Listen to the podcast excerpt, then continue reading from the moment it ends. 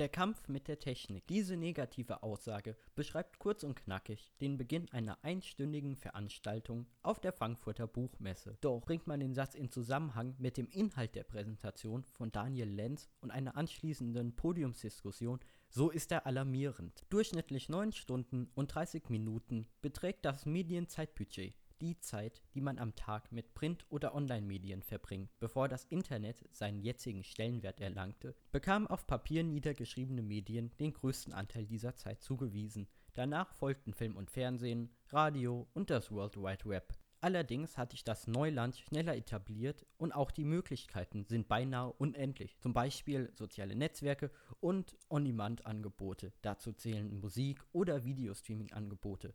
Vielleicht aus diesem Grund verbringen vor allem Jugendliche und Erwachsene im Alter von 14 bis 29 Jahren, die zukünftigen Kunden, 4 Stunden und 35 Minuten ihres Budgets dort. Dazu kommt der Alltagsstress und schon ist nicht mehr genügend Zeit für das aufwendige Lesen. Für mögliche Lösungen orientierte man sich an Medien, die es besser können. Serien. Diese könne die Zielgruppe in der Regel immer sehen, wenn ihnen danach ist, da sie in kleinen Häppchen im größtenteils gefüllten Alltag serviert werden.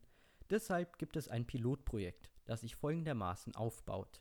Zuerst wird ein ca. 80-seitiges Buch veröffentlicht. Dieses beschreibt die Charaktere, die Handlungsorte und das Geschehen nur bedingt. Die Fortsetzung folgt in drei zu einem späteren Zeitpunkt veröffentlichten Büchern.